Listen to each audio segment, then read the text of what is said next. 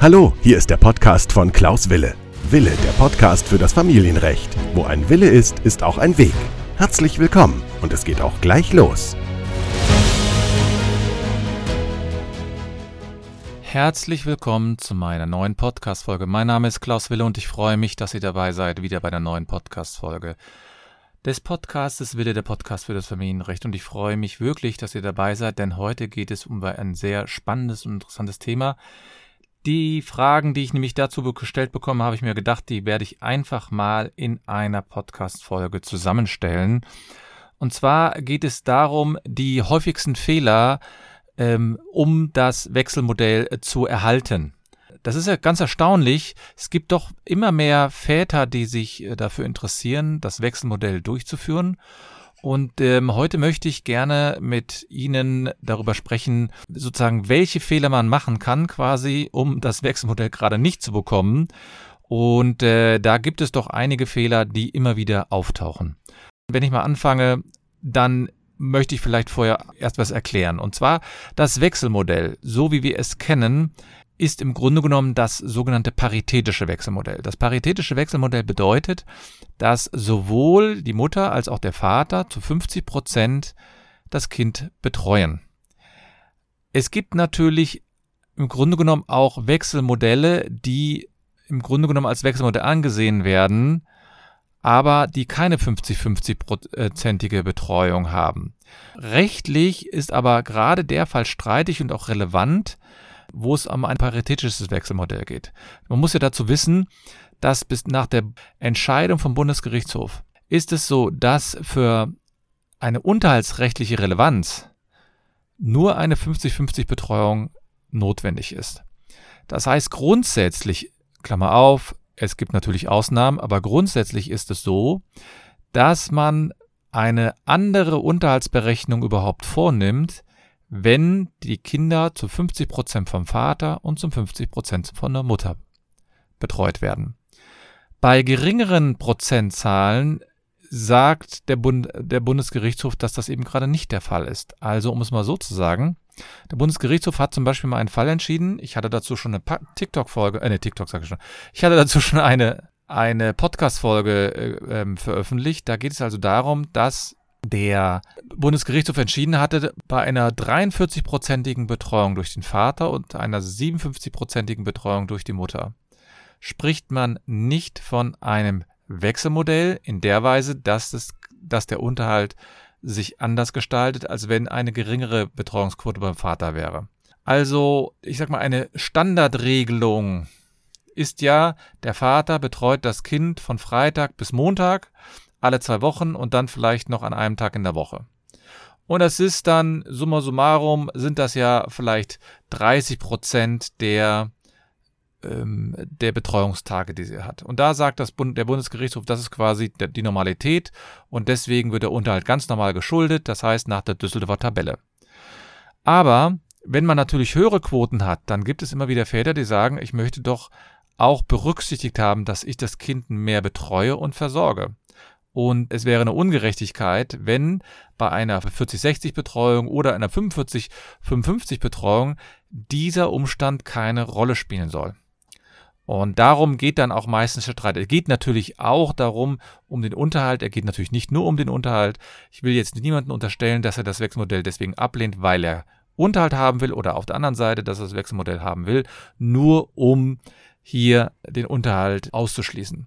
Aber es gibt doch die Erfahrung, dass äh, man sich hier in diesem Bereich sehr stark streitet. Ich habe einen Mandanten zum Beispiel betreut, der zu 40 Prozent die Kinder betreut. Und ähm, da sagt das Gericht, ja, das ist quasi äh, kein Anlass, um den Unterhalt in irgendeiner Weise zu reduzieren. Und die Gesetzeslage ist nun mal so. Und jetzt kommen natürlich immer wieder die Fragen, ja, äh, was was für Fehler mache ich denn, um das Wechselmodell hier einzufordern? Was für Fehler darf ich denn nicht machen, damit ich das Wechselmodell nicht erhalte? Und dazu möchte ich gerne hier einige Sachen sagen. Das eine ist, und das ist ein ganz meines Erachtens ein eklatanter Fehler, in Anführungsstrich, oder ein eklatanter Punkt ist, wenn man zu weit auseinanderlebt. Der Bundesgerichtshof hat entschieden, dass die, dass das Wechselmodell dann überhaupt noch relevant ist, wenn die Kinder in einigermaßen Entfernung vom Vater und Mutter leben. Das heißt, nicht allzu weit. Jetzt fragen natürlich auch einige, ja, wie viele Kilometer dürfen es dann sein? Und da fängt es natürlich dann schon an. Denn wenn ich allein schon in, einer, in einem anderen Stadtteil lebe oder in einer anderen Stadt, dann hat, hängt es natürlich immer damit zusammen, dass dann auch ein neuer Kindergarten bzw. eine neue Schule relevant wird. Und wenn ich zum Beispiel mit dem Kind jeden, Monat, jeden Morgen 40 Kilometer fahren müsste, dann ist das für das Kind vielleicht ein oder zweimal machbar, aber das ist nicht machbar und zwar in Ruhe machbar, wenn das wirklich eine ganz, wirklich eine sehr lange Zeit so ist, also wirklich alle zwei Wochen quasi eine gesamte Woche. Ich hatte einen Mandanten, der hatte ein Kind betreut, äh, das lebte 29 Kilometer entfernt und er wollte das Wechselmodell, das haben die wirklich probiert, aber es hat nicht funktioniert. Das Kind war total übermüdet, war total gestresst, wenn es morgens in die Schule gekommen ist, weil man dann eben jetzt hier im Köln-Düsseldorfer äh, Raum, wenn man da ähm, über die Autobahn fährt, da, ähm, das ist ja sozusagen ein mittleres Desaster, äh, weil morgens im Grunde genommen fast alle Straßen zu sind und die äh, Züge fahren ja schlecht und verspäten sich und da sagt man irgendwann, das müssen wir aufhören, damit das Kind hier noch einigermaßen in, entspannt zur Schule gehen kann. Und genau das ist der Punkt. Das muss man eben wissen, dass eine zu große Entfernung meines Erachtens ein erhebliches Hindernis ist für das gemeinsame Sorgerecht. Und das merkt man, da ist natürlich eine gewisse Ungerechtigkeit dabei, aber die, wenn man nur mal auf das Kind schaut, das Kind hat keine Lust, jeden Morgen 30 Kilometer oder 40 Kilometer zu fahren. Das ist einfach auch zu anstrengend. Und deswegen muss man sich eben auch damit abfinden, bei einer größeren Entfernung, dass es da kein Wechselmodell geben kann. Und deswegen ist das meines Erachtens einer der Hauptgründe. Der zweite Grund ist aus meiner Sicht, wenn man sich wirklich über die Grundsätze in der Erziehung streitet. Das ist meines Erachtens ein großer, großer, großer Fehler. Das heißt, wenn man keine Gemeinsamkeiten hat in der Erziehung, dann wird ein Wechselmodell nur sehr schwer durchzuführen sein. Und da sage ich nicht, ob das die Schuld der Mütter oder der Väter ist, sondern man hat einfach unterschiedliche Auffassungen. Vielleicht war das auch der Grund, warum man sich getrennt hat. Aber das kann nicht dazu führen, dass man das Wechselmodell hier wirklich durchführt. Denn es gibt immer wieder Streitigkeiten. Natürlich gibt es auch in einer Beziehung Auseinandersetzungen. Aber in einer Beziehung ist man häufiger noch gewillt, irgendwelche Vereinbarungen zu treffen und irgendwelche Kompromisse einzugehen, als wenn man getrennt ist. Diese Erfahrung muss man einfach mitnehmen. Und deswegen, wenn man sich wirklich über die Grundzüge nicht einig ist, dann meine ich, ist das ein erheblicher Grund, der gegen das Wechselmodell spricht. Das heißt auch ständige Streitereien. Und wenn man sich dann weiter das mal anschaut über das Wechselmodell, dann kommt es natürlich auch dazu, ähm, zu den etwas kritischeren Fällen, nämlich wenn Gewalt in der Beziehung war oder gegenüber dem Kind. Meines Erachtens ist das ein absoluter Dealbreaker, wenn man hier hingeht und sagt, es gab Gewalt in der Beziehung von dem Vater, von der Mutter, was weiß ich, gegenüber dem Kind und dann will man das Wechselmodell. Das halte ich nicht für durchsetzbar.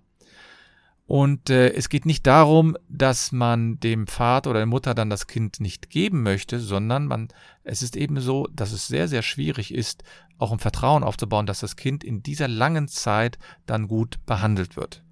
Dann muss man sowieso darüber sprechen, ob überhaupt ein Umgangsrecht in dieser Art und Weise äh, durchgeführt werden kann, beziehungsweise ob dann auch ein Umgangsrecht für ein verlängertes Wochenende möglich ist, denn das Kind wird vielleicht dann auch dort in Gefahr sein. Und deswegen muss man sich auch damit, äh, muss man wissen, wenn es da mal Vorfälle gab, dann muss man das Vertrauen erst wieder aufbauen, um das Kind wieder häufiger zu betreuen, zu versorgen und mit dem Kind Kontakt zu haben. Ich weiß, dass das schwierig ist. Ich weiß natürlich auch, dass das äh, aus meiner Sicht ähm, vielleicht ähm, erstmal hart ist für das Kind und auch für den Vater oder für die Mutter, je nachdem wer hier äh, verantwortlich für diese Sachen ist. Aber letztlich muss man ja hier das Kind schützen vor etwaigen Übergriffen. Und wenn man jetzt sozusagen nur auf äh, die Eltern schaut, dann werden die natürlich viel einfacher vielleicht einem Wechselmodell zustimmen, zumindest einer von beiden, ähm, und der andere wird vielleicht auch dagegen sein. Und die Frage wird natürlich auch sein, wie reagiert das Kind auf die Wechsel von dem einen zu dem anderen Ort. Man muss dann auch immer wieder ganz selbstkritisch schauen und selbst reflektiert rangehen und sagen, ist das Wechselmodell in der jetzigen Situation wirklich das beste Modell? Oder ist das Wechselmodell hier im Grunde genommen nur eine zweit- oder drittbeste Lösung? Und viele, viele Väter und viele Mütter sind natürlich enttäuscht, wenn das Wechselmodell dann nicht durchgeführt wird. Aber wenn ein Kind ständig den Wunsch äußert, wirklich nur bei einem Partner zu leben und mit dem einen Partner wirklich mehr Zeit zu verbringen und mit dem einen Partner wirklich auch zusammen ähm, die Urlaube etc. verbringen zu wollen und die Nachmittage und vielleicht bei der Schulbetreuung mehr Hilfe anbieten kann, dann spricht aus meiner Sicht viel dafür, auch das Wechselmodell hier abzulehnen. Es gibt ja die Entscheidung vom Bundesgerichtshof, die immer wieder zitiert wird, und äh, dass man ein Wechselmodell auch gegen den Willen eines Elternteils durchführen kann. Und meines Erachtens ist das natürlich auf der einen Seite richtig. Richtig ist wirklich, dass man auch, dass einige Elternteile quasi aus Trotz, aus Stolz, aus Egoismus, was man da auch mal sagen kann, das Wechselmodell ablehnen. Aber man muss eben auch wissen, wenn das Kind das nicht möchte, dann ist ein Wechselmodell meines Erachtens in der Praxis nur sehr schwer durchzuführen. Natürlich weiß ich auch, dass viele ähm, sagen, ja, also äh, das Wechselmodell, das wird sich vielleicht einspielen oder so, aber da kann man doch meines Erachtens vielleicht erstmal eine Übergang, einen Übergang sehen und zwar in der Weise, dass man sagt, ja, also wir ähm, können vielleicht erstmal verlängerte Wochenende nehmen und vielleicht mal verlängere Zeiten in, dem, in den Ferien machen. Dann kann man ja sehen, ob es wirklich so ist, dass die, dass die Kinder, ich sag's jetzt mal, ähm, das gut überstehen. Wobei das, ich meine das jetzt nicht, als ob die Kinder das nicht über gut überstehen. Viele Kinder mögen das, dass sie viel Zeit mit dem Vater oder mit der Mutter verbringen. Und daher spricht aus meiner Sicht auch das ständige Streitereien zwischen den Eltern eher gegen das gemeinsame äh, Wechselmodell, also das paritätische Wechselmodell das muss ja auch nicht in Stein gemeißelt sein, so, so eine Entscheidung. Es kann ja auch sein, dass es zurzeit einfach nicht möglich ist, aber vielleicht später auch möglich ist. Und äh, deswegen sollte man auch wirklich darauf achten, was möchte das Kind, was möchte, ist das überhaupt möglich? Und ein entscheidender Faktor ist natürlich auch die Finanzen. Wenn der eine, eine Part wirklich finanziell stärker ist als der andere Part und der finanziell Schwächere sich zum Beispiel keine Wohnung leisten kann, für ähm, so eine Art von Modell. Das heißt, dass Kinder auch sich zurückziehen können, dass sie ein eigenes Zimmer haben, dass sie einen eigenen Bereich haben. Dann spricht meines Erachtens auch nicht so viel für das Wechselmodell, wenn es doch eine bessere Möglichkeit gibt. Und da muss man aus meiner Sicht immer wieder über seinen eigenen Schatten springen. Und ich hatte neulich ein Beratungsgespräch. Ich mache ja auch Coachings für ähm, Personen, die in Trennung leben oder die kurz, kurz vor der Trennung äh, sind. Und äh, dabei ging es auch darum, dass ein Vater unbedingt das Wechselmodell haben wollte und er, wir sind dann ganz selbstkritisch, also wir sind dann ganz sanft, aber auch selbstkritisch genauso diese Fragen durchgegangen, ob es wirklich aktuell die beste Situation war. Denn aktuell war es eben so, der Vater hatte nur, hatte zwar einen Job gerade gefunden, aber es war nur ein Teilzeitjob. Er konnte sich das finanziell nicht so gut leisten. Und es war sehr schwer für ihn, auch einzugestehen, dass es jetzt gerade nicht möglich ist aber es kann ja später möglich sein.